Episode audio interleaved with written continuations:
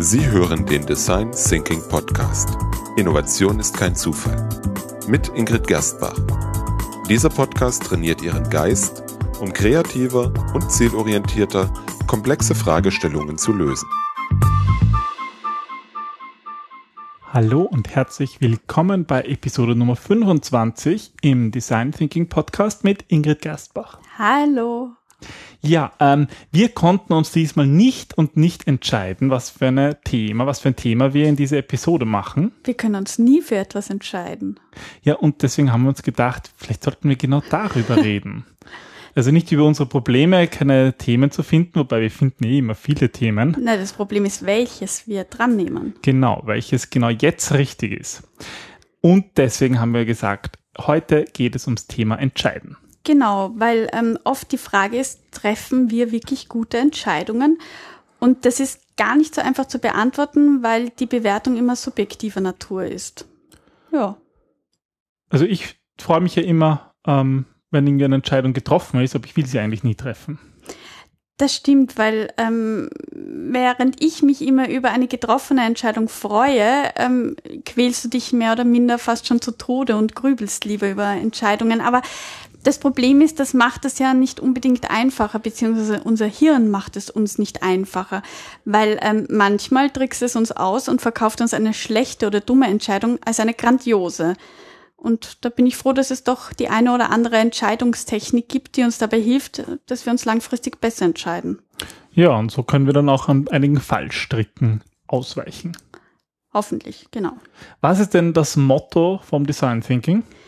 Ähm, es gibt mehrere, aber ich glaube, ähm, in dem Fall trifft am ehesten das Don't Talk, Do zu, weil es, es geht, gerade bei Entscheidungen geht es im Grunde darum, nicht zu viel zu grübeln, sondern auch einmal ins Machen zu kommen. Also da muss man, finde ich, schon immer aufpassen, auch im Design Thinking, ähm, wie wichtig, also treffen wir jetzt eine Mikroentscheidung oder eine wirklich wichtige strategische Entscheidung und ähm, aber Viele brauchen einfach extrem lang für Mikroentscheidungen und dann kommt man nicht vom Fleck. Und ich meine, das Schöne am Design Thinking ist ja, wie wir schon in vielen Folgen erwähnt haben, dass es ja ein iterativer Prozess ist. Das heißt, man kann seine Entscheidungen, die trifft man ja eigentlich nur für, den, für die eine Iteration und in der nächsten Iteration kann man wieder andere Wege gehen. Naja, beziehungsweise baust du schnell ein Prototyp auf und es geht nicht ums ähm, Entscheiden, also nicht ums Deciding, sondern ums Designing also ums Entwickeln, um, um, ja, um die Entstehung, um das Ausprobieren. Und das ist ja eigentlich auch dieses Motto Don't Talk, du probier's einmal aus und dann lass uns über deine Erfahrung sprechen. Okay, also was ist jetzt der Vorteil davon, wenn wir sagen Don't Talk Do im Punkto Entscheidungen? Naja, einerseits bist du mal schneller, weil äh, es ist unmöglich, dass wir wirklich jede einzelne Entscheidung des Tages durchdenken können weil dafür haben wir einfach auch keine Zeit. Gerade diese unzähligen kleinen Entscheidungen werden deshalb unbewusst, spontan und schnell getroffen. Okay. Dann haben wir weniger Angst. Ähm, die Angst vor den Folgen und Konsequenzen einer Entscheidung, das ist oft das größte Hindernis. Je länger wir über die möglichen Auswirkungen und potenziellen Misserfolge nachdenken, desto größer wird unsere Angst, dass wir uns womöglich doch falsch entscheiden. Na gut, und bei, ich sag mal, bei unter Anführungsstrichen großen Entscheidungen, die irgendwie einen großen Einfluss auf die Zukunft äh, haben, wollen wir halt trotzdem solche Entscheidungen nicht zwischen Tür und Angel treffen, sondern irgendwie wohl überlegt, oder? Naja, klar, weil ähm, aber oft ist auch hier wirklich das, das erste Gefühl das Richtige. Aber trotzdem wollen wir uns oft nicht darauf verlassen, wenn es vor allem darum geht, jetzt eine langfristige Investition zu tätigen oder eine Entscheidung, die einfach Weichen stellt, zu legen. Und da ist es auch gut, wenn wir sagen, ja, wir nehmen uns bewusst Zeit, ähm, Entscheidungen zu treffen. Aber Entscheidungen, die wir treffen, ähm, die treffen wir aufgrund unserer bisherigen Erfahrungen. Und also gerade diese Mikroentscheidungen treffen wir unbewusst sehr schnell aufgrund unseres Erfahrungs, ähm, ja, Baukastens, den wir haben.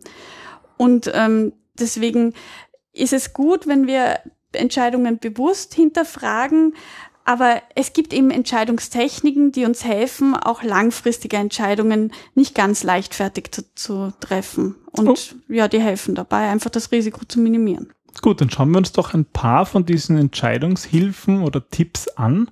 Ja, wie, wie man es denn besser macht. Gerne. Also die erste, die ich mal unseren Hörern mitgeben möchte, ist, suchen Sie nach mehr Informationen. Wenn Sie eine gute Entscheidung treffen wollen, dann brauchen Sie auch die wichtigen Faktoren. Also Sie müssen wissen, ähm, welche Faktoren sind wichtig und welche kann ich außen vor lassen.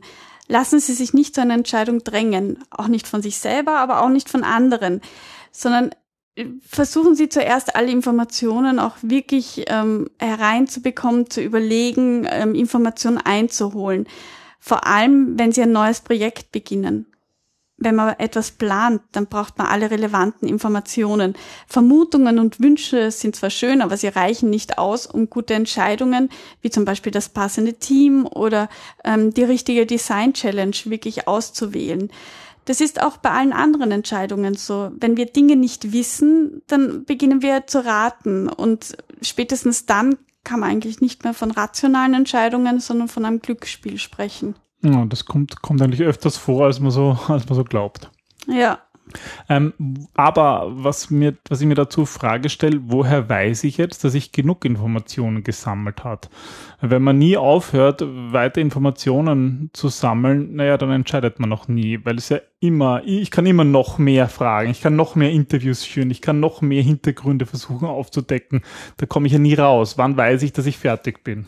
Also ähm, dieses noch mehr spricht natürlich auch immer für Sicherheit. Wenn ich das Gefühl habe, ich habe noch nicht genug, dann schiebe ich hinaus und dann, dann will ich immer auf, auf Nummer sicher gehen. Und ähm, das, was es in der Welt nie gibt, ist eine Sicherheit für nichts. Keine Garantie der Welt kann dir dieses Gefühl geben. Mhm. Aber ähm, also im, im Design Thinking sagen wir immer eine, ein, also du hast dann genug Informationen oder kannst eine Entscheidung treffen, wenn die Informationen sich wiederholen. Also gerade ja. wenn wir Interviews führen und es kommen immer wieder plötzlich dieselben Antworten, dann kannst du das abschließen, zum Beispiel Persona entwickeln oder ja, so. Es gibt eine Bestätigung, dass der Weg passt genau. und dass wir genau. jetzt sozusagen. Jetzt ist an der Zeit weiterzugehen, weil es wird nichts Neues kommen. Ja. Ähm, Im NLP ähm, gibt diese Auffassung, dass wenn wir genug Informationen haben, merken wir das, wenn wir verwirrt sind. Also wenn, wenn du einfach so überwältigt bist und einfach das noch nicht geordnet hast, das Chaos, dann hast du schon genug Informationen, dann, dann musst du aufhören mit dem Sammeln, sondern geht es darum, diese mal zu entwirren und, und sie zu clustern. Das finde ich einen sehr guten Tipp, weil es, finde ich, wirklich schwierig ist, genau das zu erkennen. Und ich kenne aber dieses, dieses irgendwie dieses Schwindelgefühl oder dieses Gefühl, äh, da ist so viel und ich bin verwirrt und, und glaube oft, ich muss weiter sammeln, ja. aber da ist ja genau das Gegenteil. Genau. Da hat man dann genug und wenn man dann Ordnung reinbringt, dann sind wir dann in einer definierenden Phase beim Design Thinking. Genau, da geht es wieder um, um Konvergieren. Okay, super. Also suchen Sie mehr Informationen bzw. hören Sie rechtzeitig auf, Informationen zu sammeln. So ist es. Was gibt es noch für Tipps in puncto Entscheidungen? Fragen Sie die richtigen Leute. Wie kommt man an Informationen? Gut, also entweder recherchierst du auf eigene Faust oder, das ist eigentlich die bessere Variante, du fragst einfach. Und zwar kommt es aber darauf an, wen du fragst. Wenn du dich jetzt an irgendjemanden wendest, der sich in dem Bereich auskennt und der auch die, äh, die Infos bereitstellen kann, nach denen du suchst, dann ist das natürlich super. Zum Beispiel, ähm, es, es bringt dir oft nichts weiter, wenn du einen guten Freund fragst, der irgendwie einen Ratschlag geben mag, der sich jetzt aber in, in deiner Branche nicht auskennt oder der einfach ähm, ja keine Erfahrung in dem Bereich hat sondern da ist es wichtiger, mit dem Stakeholder, der direkt betroffen ist, zu sprechen oder mit den Menschen, die im Projekt arbeiten oder ähm, ja zum Kunden hinauszugehen direkt den Kunden zu fragen, gerade im Design Thinking, das ist ein menschenzentrierter Ansatz, da geht es um den Kunden und dann muss ich auch den Kunden fragen, auch wenn ich selber glaube, ich gehöre in die Zielgruppe. Nein, trotzdem immer den Kunden fragen, weil nur dann erhältst du die wirklichen Insights, die wirklich wichtigen Ratschläge, die nicht nur gut gemeint sind, sondern die auch mit Fakten zu belegen sind. Wir hatten ja heute auch bei einem Gespräch das Thema, äh, wie gehe ich da mit Marktforschungsdaten um? Ja. Ähm, das ist ja ein wichtiger Input, aber trotzdem immer auch auf den Menschen äh, direkt fragen und wirklich den echten Kunden fragen und nicht nur auf irgendwelche Daten zurück, zurückgreifen, also oder? Also ich finde Marktforschung toll und ich, ich finde es auch wirklich, ähm, ich bereichere sehr gerne die Projekte mit den Marktforschungsdaten, die es dann oft zu also wirklich in, in Haufenweise gibt. Aber ähm, es geht halt darum, die als Hypothesen zu nehmen und diese Hypothesen dann bei echten Kunden zu validieren und die zu hinterfragen und zu schauen, okay, passt das jetzt auch wirklich oder ist das jetzt nur eine, ein, ein, ja, ein, eine durchschnittliche Meinung oder ein, eine Standardabweichung oder, oder was ist dieses ähm, unsere, also bei Marktforschung bekommst du dann raus, äh, die Person ist zwischen 25 und 35 Jahre, ähm, ist meistens männlich, aber darum geht's ja nicht. Ich sammle in Design Thinking nicht nach Masseninformationen, sondern nach qualitativ hochwertigen Informationen, nach Geschichten, nach ähm, was bewegt diese Menschen, warum tun sie, was sie tun, wie tun sie, was sie tun. Ich lasse mir viel zeigen, viel beweisen. Das ist eine ganz andere Art des Fragens. Ja, und deswegen also wichtig, ähm, auch um richtige Entscheidungen treffen zu können, natürlich auch die richtigen Leute zu fragen. Ähm, das klingt jetzt natürlich eigentlich relativ einfach, was du gerade, denn, denn diesen zweiten Tipp, aber ich würde trotzdem sagen, unsere Beobachtungen, auch in unseren Workshops, zeigen doch auch, dass dieser einfache Tipp dann in der Praxis oft nicht angewendet wird. Hast du eigentlich eine Vermutung, warum das so ist? Also was, was macht das so schwer? Naja, weil wir Angst davor haben, ähm, auch bewertet zu werden. Also vor allem, ähm, wir haben ja diese eine, eine Phase Get Out of the House und da geht es wirklich darum, zum Kunden zu gehen. Ähm, vor allem, wenn es ein Unternehmen ist, das ein B2B, äh, B2C-Service hat, zum Kunden zu gehen und zu fragen, wie finden Sie das? Und viele unterscheiden da nicht, der bewertet nicht dich in deiner Rolle, sondern der bewertet das Produkt, der gibt dir Feedback auf, auf ähm, das Ding in deiner Hand oder auf, auf einen Service, den du anbietest und nicht dich als Person. Und viele können da einfach nicht unterscheiden. Ähm, ja, also erstens ist auch einmal eine Angst, fremde Leute anzusprechen, weil viele schüchtern sind. Aber es ist eben auch die Angst, jemand könnte uns bewerten oder wir identifizieren uns sehr stark mit den Produkten oder Services oder mit dem Unternehmen, wenn wir Mitarbeiter sind. Und dann fällt es einfach schwer, ähm, etwas zu hören, was vielleicht negativ ist. Und wir haben Angst davor, negativ bewertet zu werden.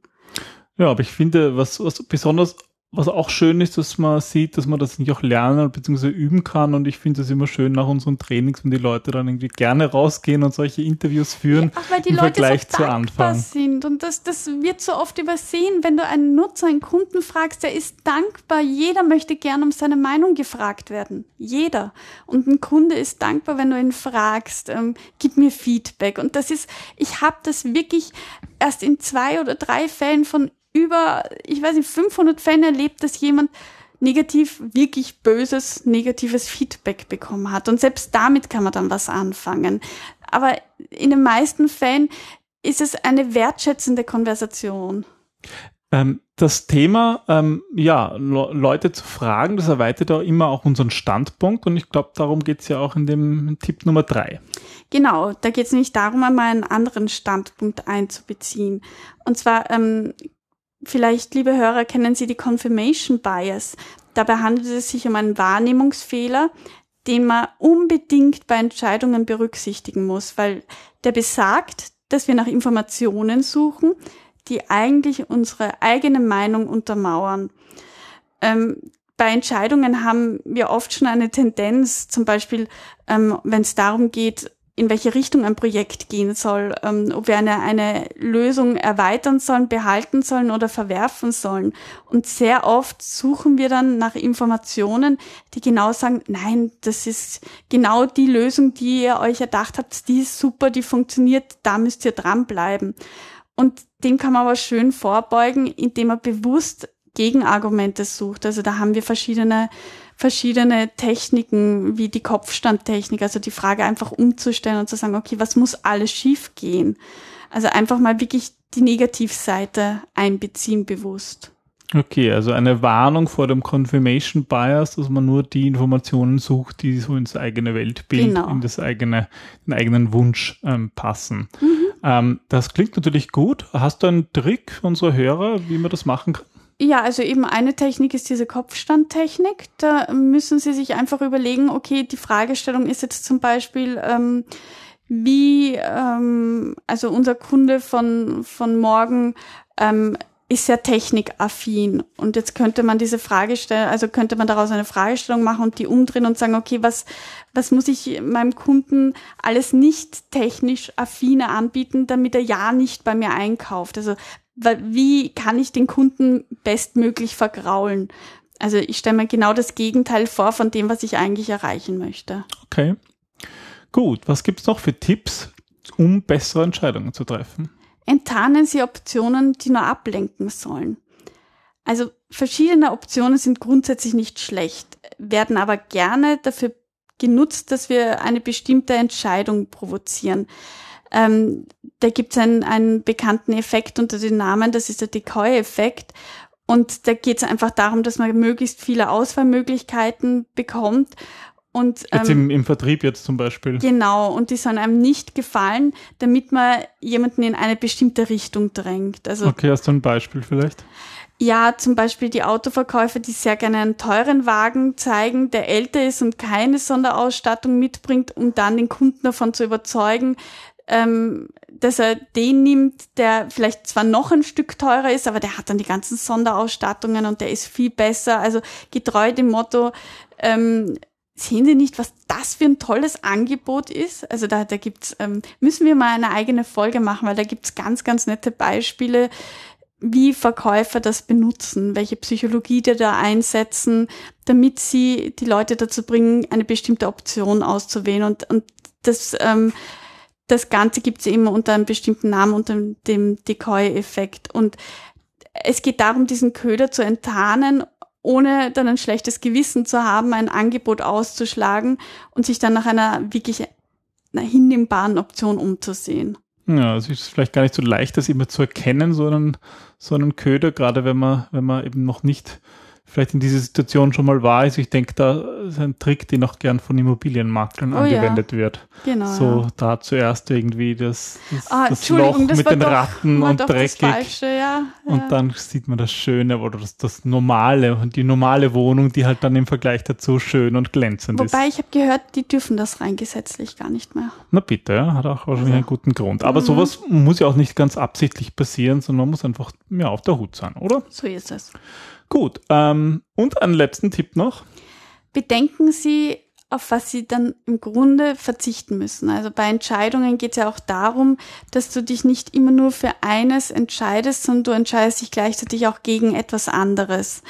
Und ähm, also wenn dir ein Angebot fällt, dann kannst du dich leicht in das verlieren, aber ähm, du blendest alles andere dann auch aus und plötzlich ist es egal, dass du zum Beispiel 5000 Euro mehr für ein Auto zahlen musst, weil du nur noch an die Extras denkst. Aber äh, es geht darum, bist du sicher, dass du das in ein paar Jahren oder auch Monaten oder Wochen oder sogar Tagen nicht bereuen wirst? Also um, um das zu beantworten, musst du dir mal vor Augen führen, worauf du dann im Endeffekt alles verzichten würdest.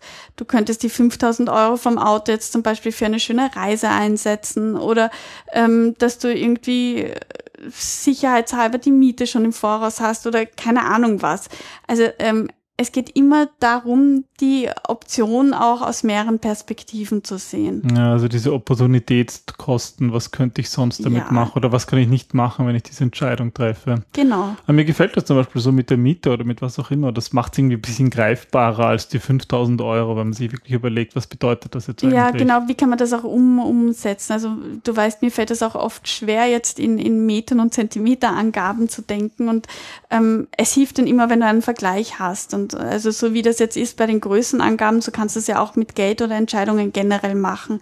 Was bedeutet diese, äh, dieser, diese andere Entscheidung im Vergleich zu dem, wofür ich mich jetzt im Moment entscheiden würde? Und es gibt eine sehr nette Methode, ähm, gerade wenn es um persönliche Entscheidungen geht, dass man sich überlegt, ähm, ich besuche mein Ich in 20, 30 Jahren. Und wenn ich mein Ich frage, wie es die Entscheidung, die ich damals getroffen habe, heute sehen würde, ist die überhaupt wichtig? Also hat die irgendwie meinen Weg beeinflusst oder bereue ich das vielleicht in 30 Jahren, dass ich mich dagegen oder dafür entschieden habe? Und dann fällt es uns leichter, dann eine Entscheidung zu treffen, die, die wir auch langfristig unterstützen können. Ja, im, im, Design Thinking sind wir Gott sei Dank durch diesen iterativen Prozess eigentlich in der Lage, uns, uns immer wieder neu zu entscheiden, aber trotzdem ist es ja ganz wichtig, Entscheidungen zu treffen, auch hier, in welche Richtung sozusagen das, das Projekt verläuft. Genau, so ist es. Ja, und da helfen genau, unter anderem diese Tipps. Wir hatten das Informationen sammeln und das nicht zu viel Informationen sammeln, die richtigen Leute fragen und sich da auch trauen, auch mal einen, einen anderen Standpunkt einzunehmen, diesen, diesen Decoy-Effekt, mhm. sich nicht ablenken lassen von Optionen, ja, und die Opportunitätskosten zu betrachten. Genau, schön zusammengefasst. Ja, gibt es noch etwas, was dir wichtig ist im Punkto Entscheidungsfindung und Design Thinking? Ja, dass es eben auch im Design Thinking geht, ähm, nicht so sehr grübeln, sondern mal ausprobieren und aus, auch aus schlechten Erfahrungen lernen. Also lieber schauen, dass, dass sie viele Mikroentscheidungen treffen, die sie auch leichter wieder revidieren können und nicht alles auf eine große, einzige Entscheidung hinauszuführen, auf den Prototyp, sondern es geht eben darum, viel early und offen und, und rapid Prototyping, also schnell ausprobieren, oft ausprobieren, ruhig mal hinfallen, weil es geht ums Wiederaufstehen, es geht darum, Erfahrungen zu sammeln und auch im Entscheidungen treffen Erfahrungen zusammen, weil wie wir am Anfang gesagt haben, ähm, wenn wir unbewusst uns über etwas entscheiden, dann haben wir viel aus unserem Erfahrungsschatz gesammelt. Und ja, das ist so der Tipp, den ich auch fürs Design Thinking gerne weitergebe. Super, ja, da sind wir eigentlich wieder ganz klar bei diesem iterativen Prozess. Und ich glaube, das kann man gar nicht oft genug sagen, wie wichtig das ist, ähm, ja, nicht, nicht alles am Anfang gleich ähm, wissen zu wollen, sozusagen, ja, genau. sondern einfach ja zu, zu üben, zu auszuprobieren und mal eine Entscheidung zu treffen und dann zu schauen, habe ich die richtigen Leute gefragt oder fällt mir noch jemand anderer ein, dass ich vielleicht genau. ja, etwas anders mache. Ja, oder, oder habe ich jemanden vergessen oder auch dort die Leute zu fragen, fällt dir noch jemand ein? Also dass immer wieder beim Informationen sammeln und nachhaken. Ja. Na wunderbar. Hm. Wer mehr über die Design Thinking Phasen noch hören will, der kann sich einer unserer ersten Episoden anschauen. Mhm. Und zwar in der Episode Nummer 6 haben wir die vier Design Thinking Phasen nach deiner 4x4 Design Thinking Methode angeschaut. Ja, und viele andere Folgen auch, die dazu passen, wie zum Beispiel die Persona-Methode, weil wir über Stakeholder geredet haben. Wir haben alle verlinken. Genau. Die sind unter www.designthinking-wien.at slash podcast und dann die jeweilige Folge. Ja, und wir freuen uns ähm, auch schon auf die nächste Folge. Vielen Dank, Ingrid. Ja, danke schön fürs Durchführen und ähm, bis zum nächsten Mal, liebe Hörer. Tschüss. Tschüss.